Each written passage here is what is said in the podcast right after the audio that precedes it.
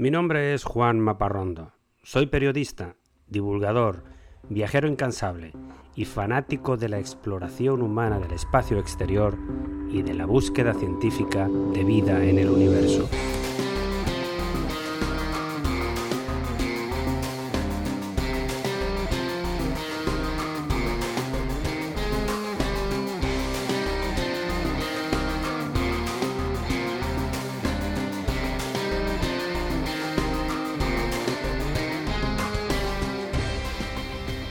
Este es mi podcast de divulgación sobre temas espaciales, sobre astronomía, constelaciones, robots viajeros, planetas y galaxias, asteroides, historias de astronautas, vida extraterrestre y todo tipo de gente loca por las estrellas.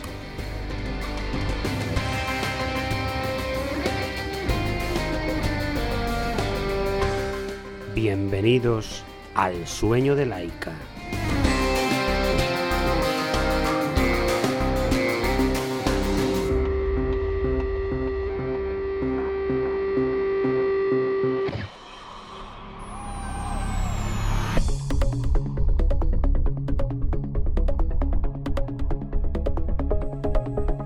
Me gusta comenzar cada episodio con algo divertido, con una anécdota. Y como este es el primer capítulo del podcast, creo que lo mejor será que cuente la anécdota de la perra laica. Como dice la canción de Mecano, Laika fue la primera astronauta, el primer animal que subió a la órbita terrestre en una nave espacial. Fue en noviembre de 1957. Apenas un mes después de aquel famoso primer satélite, el Sputnik 1. Laika viajó en el Sputnik 2 y fue entrenada por un grupo de científicos rusos que la eligieron a ella entre otros 12 perros por ser muy inteligente y muy tranquila. Pues la anécdota que quiero contar no es una, sino dos. ¿Sabes por qué la eligieron a ella? Porque cuando le hacían alguna señal especial, ladraba. Algo muy importante para cuando estuviera ahí arriba en la órbita de la Tierra. Esta condición de perra ladradora sirvió además para ponerle el nombre, pues Laika significa la que ladra, ladradora en ruso. Y la segunda anécdota, pues contarte que con toda esa inteligencia y sagacidad de la perra, uno pudiera pensar que Laika era de una raza especial. Quizá un pastor alemán, un poodle, un chihuahua o un boxer. Pues no, era una simple perra de la calle que los científicos encontraron en las calles de Moscú varios meses antes. Toda una experta en sobrevivir el invierno ruso a la intemperie una superviviente. No tenía pedigrí, pero sin embargo se ha convertido en uno de los animales más famosos de la historia y en la heroína de nuestro podcast sobre el espacio.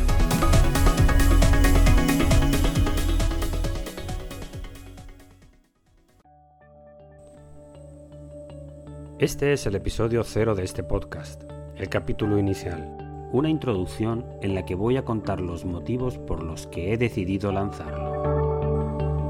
Lo hago porque pienso que los próximos 30 años van a ser fascinantes en avances relacionados con la exploración humana del espacio exterior, en el descubrimiento de otros mundos en estrellas cercanas y en la búsqueda científica de vida en planetas y satélites de nuestro sistema solar.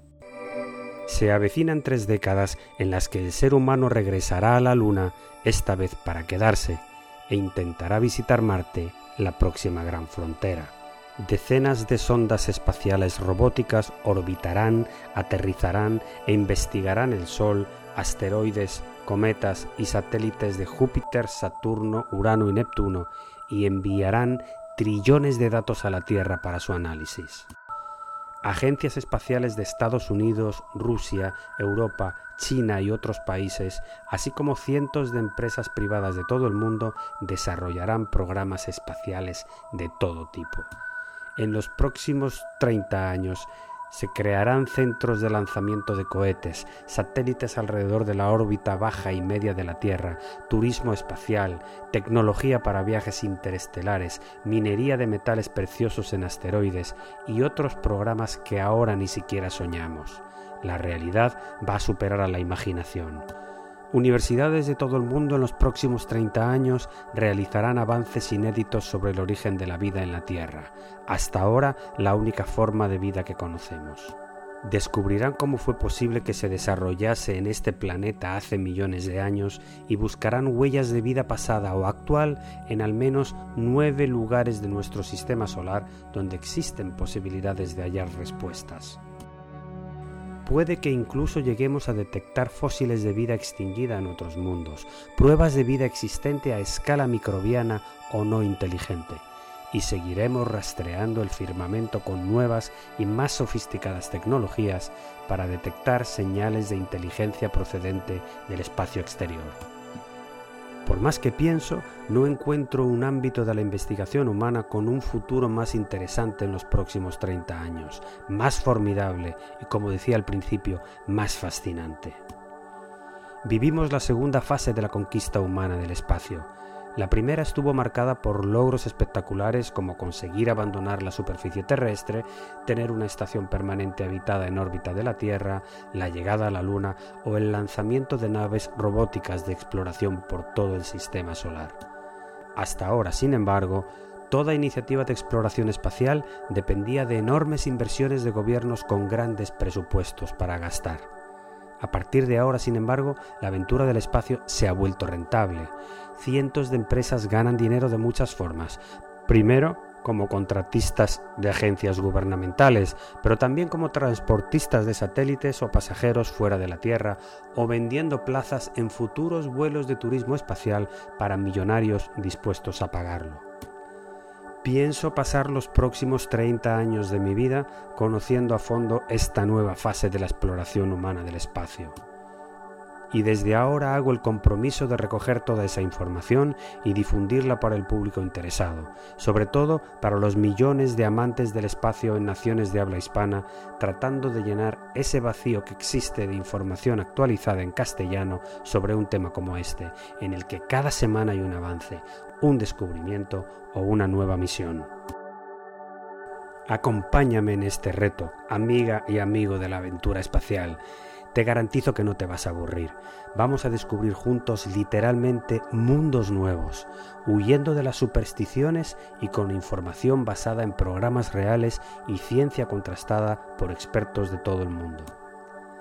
Para este viaje alucinante he elegido un personaje entrañable como inspiración y recuerdo permanente. El primer ser vivo de la Tierra que fue lanzado fuera de la gravedad del planeta y pudo contemplar con sus ojos el espacio exterior la perra laica, que era un animal vagabundo sin raza ni pedigrí y que fue elegida entre otros perros por ser muy inteligente y sagaz. Como tantas veces a lo largo de la historia, las grandes proezas las realizan los personajes más pequeños, los más humildes, de los que no se espera nada extraordinario. No voy a entrar ahora en el debate de si los soviéticos torturaron a la perra, la lanzaron a una muerte segura o cometieron un delito de violencia animal. Lo cierto es que Laika se ha convertido en un personaje mítico y un símbolo eterno de la exploración del espacio. Todos los grandes hombres y mujeres que la siguieron, Gagarin, Armstrong, Tereshkova, Leonov y los más de 580 astronautas que hasta la fecha han viajado al espacio exterior, son herederos de ese primer viaje de Laika. Honor, gloria y respeto a la perra que inauguró la carrera del espacio, la simple y humilde laica, a quien elijo desde este momento para ser el símbolo de esta particular aventura de conocimiento fascinante de exploración para los próximos 30 años.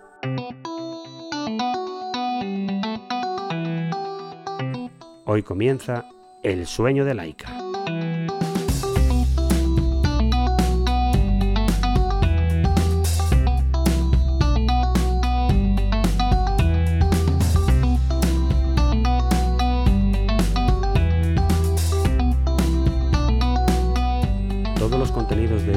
Son materiales originales de producción propia y están protegidos por leyes de copyright. Todas las músicas y sintonías se reproducen con derechos comprados a sus autores o son de reproducción libre.